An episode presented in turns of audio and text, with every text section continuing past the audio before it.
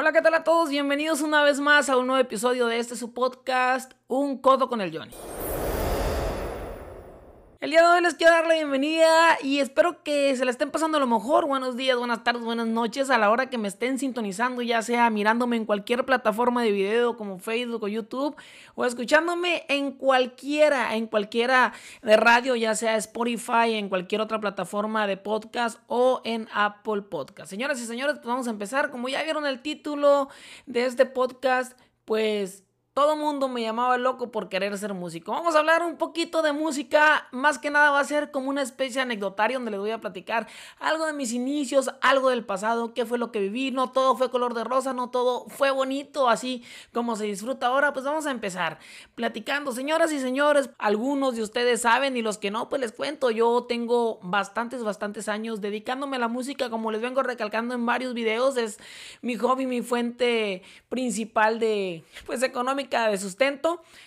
Y yo hace muchos años comencé con este hobby, con este gusto que yo no sabía que se trataba de un trabajo aproximadamente. Yo desde que tengo memoria, no puedo decirles, güey, yo empecé a los 15, 16 años. No, yo desde que tengo memoria comencé con este bonito arte. Me gustaba mucho escuchar, simplemente disfrutaba la música desde muy, muy, muy edades muy tempranas, desde que yo tengo memoria, hasta que en cierto punto yo comencé como que con algún tipo de actitudes de cosquilleo por querer hacer algo un poquito más allá de escuchar la música porque sentía que no era lo mío como tal, simplemente ser un espectador. Hay personas que la verdad son muy buenos críticos, tienen muy buen oído, lo disfrutan muchísimo, pero no tienen ningún tipo de sentido musical, o sea, que no tocan, pues no, no agarran un instrumento ni le entienden a la O por la redonda. Y pasado el tiempo, pues no era mi caso. Yo sentía que yo sí tenía algo, traía algo dentro de mí, en mis sentimientos, en la mente, en la sangre, en algo. Yo tuve que hacer algo. Yo desde muy chico me empecé a inclinar por la música. No tenía, eso sí, un instrumento. Mi casa no fue como normalmente todos tienen una guitarra en su casa, tienen un teclado, un piano, aunque nadie lo toca, pero ahí lo tienen, pues, o alguna batería incluso, o sea, instrumentos como que, que son normales en una casa, ¿no? Como aquí pueden ver, los que me están viendo en la parte de atrás hay una guitarra, casi nunca la uso porque no es como que mi mayor vocación, pero ahí está, o sea, no estorba ni nada, solo existe para el momento en que alguien quiera venir a tocarla o a mí se me antoje, ¿no? Pues mi caso fue un poquito diferente, no existía ningún tipo de instrumento, a pesar de yo venir de familia de músicos, mis abuelos, tíos y así un sinfín, un sinfín de músicos en la familia, pero en generaciones antes, ya de mi camada, nadie. Yo aproximadamente como a los seis años empecé a tener este tipo de inquietudes. Yo en vez de mirar las caricaturas, Quería poner canales de música, tal cual fue el Bandamax o el Videorola. Fueron mis maestros de música porque yo hasta el momento no he recibido ningún tipo de cátedra o de clase, ¿no? Yo comencé así, señores, se lo voy a poner bien fácil. Yo ponía música en la televisión porque era lo que había en aquellos entonces hace unos, ¿qué será? 16 años, 15 años. No existían las computadoras ni los teléfonos como hoy en día los conocemos, pues ni un MP3 ni un MP4. Bueno, al menos para mí no era tan fácil tenerlo. Eh, la manera más sencilla o más cercana que yo tenía de escuchar música y no la música que yo quería era a, través de la televisión o la radio. Así que si yo escuchaba una canción y me gustaba, me tenía que esperar días, horas, semanas o meses para volverla a escuchar. Y ese era el único recurso disponible que yo tenía. ¿Cómo te enseñaste, güey? ¿Cómo empezaste? ¿Cómo eran tus críticas? ¿Cómo fue que desde entonces partiste hasta hoy a ser una persona que se dedique 100% a la música? Pues miren, señores, yo así se las voy a dejar bien fácil. Agarraba plumitas plumitas así de, de, plumas, plumas, plumas de la escuela, lápices, lo que sea, cucharas, cualquier cosa con la que yo pudiera estar teniendo algún tipo de movimiento. Yo siempre he sido un tanto imperactivo moviendo las manos y los pies, pero yo sin darme cuenta siempre los movía al tiempo y al ritmo de la música que escuchaba o estaba pensando en alguna canción y entonces mi, mi, a cualquiera de mis extremidades tenía pues el ritmo, ¿no? Como yo tengo una yaquecita que quise mucho en Sonora, siempre estaba moviendo o haciendo alguna especie de ritmo con los pies o manos, sin querer queriendo, es algo totalmente inconsciente, ¿no? Ya después yo empecé como que a necesitar herramientas, como que quería hacer algo más y, ¿Qué tenía a mi alcance? Simplemente televisión, a veces radio y un puño de cucharas, un puño de lápices o palos que me encontraba tirados en la pues en la calle, en la escuela, en cualquier lugar donde yo anduviera y pues agarraba y empezaba a hacer ruido y yo chingaba y chingaba y chingaba. El ruido la verdad no tenía ningún oficio ni beneficio, a veces no se entendía, simplemente era por estar de enfadoso, ¿no? Pero dentro de mí tenía algún tipo de significado porque por algo lo estaba haciendo. Dado el tiempo, o sea, yo enfadaba mucho ahí en la, en la escuela, todo el día estaba con las plumitas así, las profesoras y los alumnos, ya cállate, güey.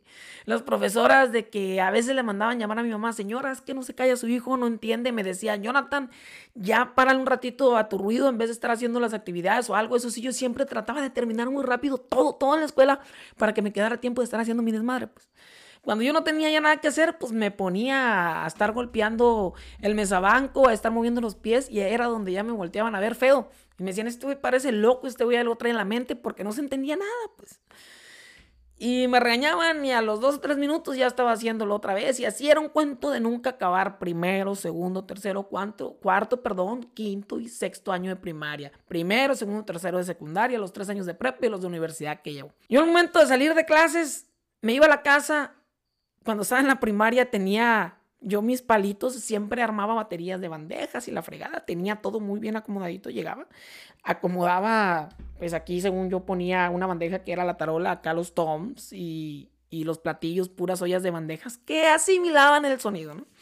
Llegaba, ponía música y me ponía a tocar hasta que se metía el sol. Entonces, todo el mundo me tenía como un loco porque a mí nunca, bueno, hasta el momento nunca se me prestó algún tipo de atención, pues, o que decían, oye, este cabrón trae gracia, como que, o una fiesta, o, el robar una mirada, ¿no? De que decían, ah, este güey como que quiere ser músico, como que le gusta en la casa, no, y en amigos mucho menos, y en la escuela muchísimo menos, o sea, no, no, no, no. Simplemente me miraban como loco, ya sea pues en la casa, mis hermanos, mi mamá, mis primos, mis tíos, todos llegaban a la casa, escuchaban el ruido. Este plebe está loco, o sea, pinche chamaco enfadoso, va a quedar arriba, porque, o sea, de ahí no salía, pues. No, no salía de, de va a quedar arriba, de está loco, de pinche ruidajo, de parece casa de locos. Entonces, pues yo no tenía la manera como expresarme, ¿no? De llegar y decir a alguien, oigan, quiero ser músico, no, porque yo ni siquiera sabía lo que quería, pues. Yo no sabía que al ser músico era una profesión, yo no sabía que un músico ganaba dinero. Si escucharon el podcast anterior, donde les platico la anécdota de mi primer sueldo, pues yo ni siquiera sabía, ¿no? Fui a tocar por primera vez y no sabía que, que podía recibir dinero por hacer eso, ¿no? Entonces yo no podía llegar con alguien y, ah, quiero ser músico así, ni siquiera sabía qué era ser un músico ni nada, no sabía que era un compás, no sabía que era un tiempo, no sabía que era un acorde, absolutamente nada. Simplemente era una necesidad muy grande en mi cuerpo, como un tipo de ansiedad, como cuando tienes un chingo de hambre y miras una hamburguesota bien chingona enfrente y tu cuerpo siente la necesidad de comérsela cuando tienes calor, miras una soda o un vaso de agua helada, te la, siente la necesidad de, de tomártela, ¿no? Pues así, señores, en mí era una necesidad muy, muy grande el estar escuchando cualquier tipo de música, eso sí. Y aunque me quisiera chequear, pues no tenía la manera, ¿no? De escuchar, por ejemplo, los bookies, pues no, en la tele salían las que tenían que salir cuando ellos querían y ya. ¿Cuál fue mi dinámica de aprender? Pues simplemente ponía el canal de música, ya sea el Bandamax o ya sea Vidorrola, porque esos fueron mis maestros. Y yo poco a poquito iba siguiendo la música, me iba imaginando sonidos, pensaba que tenía una batería enfrente y la chingada, aunque en realidad pues eran puras bandejas, ¿no? Y así al paso de los años, o sea, no estoy hablando que en uno o dos años, no, muchos, muchos años, yo ya podía seguir las canciones, ya sentía los tiempos tal cual, como si estuviera tocando, como ahorita, pues.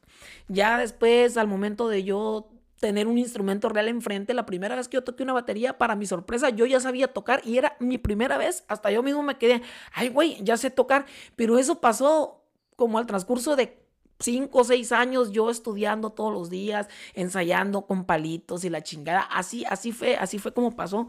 Pero eso sí, medio mundo decía que yo estaba loco, que me iba a quedar arriba, que no, no, no sabía hacer otra cosa más que estar moviendo las manos. Muchos decían, a veces yo le hablaba a mis amiguitos, en vez de estar jugando fútbol en la escuela o en las resbaladillas o andar jugando a las traes o cualquier tipo de juego infantil que ustedes se eh, imaginar de antes, de hace muchos, muchos años, unos 15 años, que antes sí se jugaba que a la pelingrina, que a la cuerda, que a las carreritas, que a la cebollita, ese tipo de detallitos. No, yo prefería estar sentado moviendo los pies y moviendo las manos, pero al final de cuentas eso en mi cabeza tenía un oficio, pues yo sabía que lo estaba haciendo por algo. No sabía exactamente por qué, pero por algo lo estaba haciendo. Pero eso sí, si yo era una persona contra el mundo, pues todos me volteaban a ver y decían, no, pues este morro está loco, pues. Por eso es que ahora yo veo, ahora ya que me dedico a la música 100%, veo pinches chamacos enfadosos que llegan, bueno, Así se les dice enfadosos. A mí no se me hacen enfadosos para nada, pues porque yo comprendo la curiosidad que ellos tienen. Estoy en una tocada, llega un niño y me dice, oye, ¿le puedo picar un botón en la tuba? Pícaselo, mijo. ¿Me la puedo poner? Una póntela, mijo. O sea, no pasa absolutamente nada. Antes que tocaba yo la batería y las tarolas, llegaban chamacos y andaban ahí rondando. Obviamente se ve el interés de personas, ¿no? Hay pinches chamaquitos que nomás por estar haciendo travesuras o andar haciendo chingaderas o andar de metiches. Pero hay a ciertas personitas que sí se les nota un cierto interés, ¿no? De que sí deseo pegarles, sí deseo sentarme en el instrumento. Por ejemplo, antes que tocaba yo la batería, llegaban niños y la miraban y la tocaban, porque ese mismo, esas mismas situaciones me tocaron a mí, pues con muchos músicos que ahora pues son amigos, son colegas, he trabajado con ellos, ya adultos en sus años, yo a veces andaba en fiestas y me les acercaba, oye fulano, ¿te puedo tocar las tarolas? No, no, no, hazte para allá, chamaco enfadoso, que estás loco, o fulano baterista, para no decir nombres, ¿no? yo, yo pues, tengo recuerdos obviamente de, músicos que ahora yo conozco, eh, llegaba yo, oye, ¿puedo sentar en la batería? ¿Le puedo pegar? No, no, no, no, no. No pasaban del no y del no, del no. A mí nunca, nunca de niño se me dio la oportunidad o nunca tuve la suerte de, llegar en un descanso de un grupo en cualquier festividad que hubiera y me prestaran el instrumento de perdida para, para sentarme, para mirarlo, para tocarlo. No, jamás. Entonces es algo que yo sí, sí tengo, sí, trato de hacer la diferencia, ¿no? Entre los niños porque yo sé que en algún punto, en algún punto de su vida, más de alguno va a ser músico, así se van a acordar, ah, mira, este cabrón cuando yo tenía 6, 7 años, él tocaba en tal parte y me lo encontré y me prestó el instrumento. Y eso es algo que nunca se olvida, pues tu primera vez, tus primeras veces que te dejan, aunque sea estar cerquita ahí viendo Lelo así enamorado, se te quedan marcados, ¿no? A mí se me quedaron muy, muy marcadas mis primeras veces, mis primeras oportunidades y muy, muy, muy agradecido. Pero pues fue una en un millón, ¿no? Porque si yo me encontraba 10 mil personas, las 10 mil personas al ver mi comportamiento y ese pedo me, me trataban como loco y decían, este pinche chamaquito tan chaparrito que está quedando arriba, se siente mal, va a quedar loco, va a quedar encaramado. Esas palabras siempre se quedaron en mí, se marcaron en mí de que va a quedar encaramado, va a quedar loco. Así que lo que se ve ahorita, ya como ando yo de músico, ya disfrutando el trabajo, eh, gracias a Dios mucho, a veces poco, lo poco, lo mucho que llega a ver, trato de disfrutarlo al 100, pues porque siempre tengo en mi memoria de que, ay, güey, me acuerdo que antes deseaba yo esto y deseaba andar acá y deseaba esto y deseaba estar con tal persona y deseaba que la gente me mirara, aunque no es mucha gente, porque pues, obviamente yo ando en un grupo local, ¿no? Eh, pero te hace sentir muy bien, ¿no? El, saber de que no estabas loco, de que no quedaste arriba, de que no ibas a quedar arriba, de que lo que estabas haciendo lo hacías por algo, pues no nada más era por estar chingando y por, por andar molestando músicos o por andar molestando a mi mamá que se quería dormir temprano o a mi hermana que quería hacer la tarea y yo con mi pinche ruidajo. Al final de cuentas, pues eso tuvo cierto resultado, ¿no? Y muy, muy, muy bueno. Ya después de muchos años puedo decir que he tenido muy buenos resultados y he aprendido pues siento que algo más o menos y me falta mucho, mucho camino por recorrer. Así que pues señores, medio mundo me llamaba loco por querer ser músico, pero pues al final de cuentas aquí estoy, miren, bien bueno y sano, contándoles esta historia, contándoles la anécdota, cómo fue que empecé más o menos, o sea, un aproximado. Eh, sí me sentía mal Normalmente sí, algunas veces me ponía a llorar porque todos me decían que iba a quedar encarmado, cuando las profesoras me regañaban, cuando a veces yo a escondidas me iba a las bandas de guerra para ver si me dejaban tocar un tambor y no me dejaban, o a veces me encontraba mi mamá ya con los de las bandas de guerra de la secundaria y iba y me jalaba las orejas, me agarraban algadas enfrente de la gente porque pues la necesidad que yo tenía era muy grande, ¿no? De andar viendo. Yo con ver a alguien tocar así yo me conformaba muchísimo más. Imagínense que hubiera tenido un instrumento para mí, ¿no? Eso sí, yo fui un músico que empezó y aprendió sin instrumento. Yo mi primer instrumento pues lo tuve ya grande, ya, ya tocaba. Eh, cuando empecé a tocar ya, a, trabajar en la música o a juntarme con amigos a tocar, pues siempre fueron instrumentos prestados, pues así que nunca tuve la disponibilidad de tener como que una guitarra en la casa, una trompeta en la casa, una batería en la casa, no, pues no había la manera de, de obtenerla, ¿no? Y ya cuando empecé a trabajar ya a ganar dinero, o sea, ya sabía tocar y ni siquiera tenía instrumento propio, me los prestaban o me los rentaban, pues y ya conforme fue pasando el tiempo, ya pude ir ahorrando y pues comprarme que una tarolita, que un platillito, que una guitarra, que la trompeta, que una batería, que una tambora, o sea, poco a poquito fui haciéndome mis cosas, pero eso pasó ya muchísimo tiempo después, señores, de que yo me dedicaba a eso, pues, o sea, yo iba a tocar el sábado y el domingo con la banda y el instrumento me lo prestaban o me lo rentaban normalmente y yo no volvía a tocar instrumento hasta que volvía a tocar o ensayar sí me lo llegaban a prestar para ensayar. O sea, en el ensayo general de la banda, ¿no? Si no, pues me tenía que esperar hasta la tocada. ¿Cómo ensayaba yo? Pues en la mente, nomás moviendo las manos, moviendo las plumitas y esto y el otro. Y así como que al chiripón, pues. Pero así instrumentos disponibles. Yo pienso que pues hasta apenas que empecé a trabajar, ya un poquito más formal la cosa, así, así, así fue el rollo. De hecho, cuando yo empecé a, me quise interesar por la tuba, yo no tenía tuba, es un instrumento muy caro y no quien sea se arriesga a gastar en él porque no sabes si vas a aprender o no, pues. Entonces yo tenía una trompeta y pues ya dedicándome a la música de lleno, no tenía para comprar una tuba, obviamente. Tenía una trompeta y pues con la trompeta ensayaba lo de la tuba. O sea, hay que acoplarse a lo poquito o a lo mucho que hay. Si antes no había tarolas, no había batería, pues acomodaba mis cubetas, agarraba mis palitos, o si en dado caso llegaba a tener baquetas ya de músico, pues con eso ensayaba, ¿no? Porque eso sí, de niñito cuando me traían de loco, yo nunca conocí ni siquiera un par de baquetas formal, o sea, ni siquiera de tambor, de ninguno, o sea, no. Nunca, nunca se me brindó el apoyo ni siquiera para comprarme unas baquetas, ¿no? De tan loco que pensaban que estaba. Pero pues al final de cuentas parece que no. Sí estoy medio tumbado al burro, pero loco, loco, loco y encaramado, pues no quedé. Señoras y señores, hasta aquí llega el podcast del día de hoy, pues más que nada es una anécdota, cómo fue que yo empecé y cómo es que la gente me tachaba, ¿no? Eh, yo los quiero invitar a todos, todos ustedes de que nunca se den por vencidos. Yo soy el, el más claro ejemplo de que si en realidad hubiera hecho caso a lo que medio mundo me decía, o sea, ya fuera en la familia, ya fueran los amigos, en la escuela, primos, tíos, sobrinos, o sea, todo tipo de personas siempre estuvo en mi contra, pues de que no, déjate de eso, de que ponte a hacer algo productivo y la chingada de bla, bla, bla. Si yo hubiera hecho caso a todo eso y no hubiera seguido mis sueños o mis necesidades, por así decirlo, pues no fuera la persona que soy ahora, ¿no? Haciendo lo que tanto me gusta, o sea, principalmente antes que nada. Y así sigo haciendo cosas que me gustan y que medio mundo dice que estoy loco. Por ejemplo, aquí, aquí está el más claro ejemplo, válgame la redundancia de repetirle la palabra, ¿no?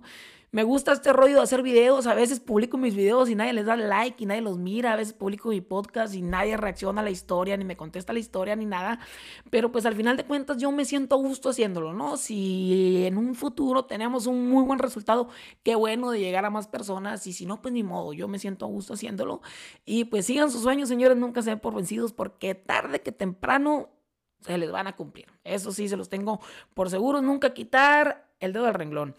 Llegamos al final de este episodio, mi gente. Muchísimas gracias por llegar hasta aquí. Si lo escucharon completo, de verdad, muy, muy, muy agradecido. Les mando un abrazo. Si quieren compartir, se los agradecería demasiadísimo porque pues hay que llegar a más personas. Si me están viendo en YouTube, déjenme un like, suscríbanse si son nuevos en el canal, coméntenme cualquier cosa. Si me están viendo en Facebook, pues nada más, denle compartir, denme un like. Si quieren comentar, pues adelante porque así el algoritmo me lleva a más personas. Si me están escuchando en cualquier plataforma de audio, sea Spotify, Apple Podcast, que son pues las conocidas. Señoras y señores, muchísimas gracias y recomiéndeme con más personas para llegar pues así a muchos y tener una gran, gran, gran comunidad y tener muchos temas de qué hablar. Ya en estos días se vienen nuevos, nuevos invitados, los primeros a ver de qué hablamos y esperamos que los estemos entreteniendo mucho, que tengan un excelente mañana, tarde o noche a la hora que me estén escuchando. Les mando un abrazo y un besote a todos virtual y que estén de lo mejor. Muchísimas gracias, nos vemos o nos escuchamos en estos días con un nuevo episodio en el canal de su compa Johnny. Un coto con el Johnny. Bye.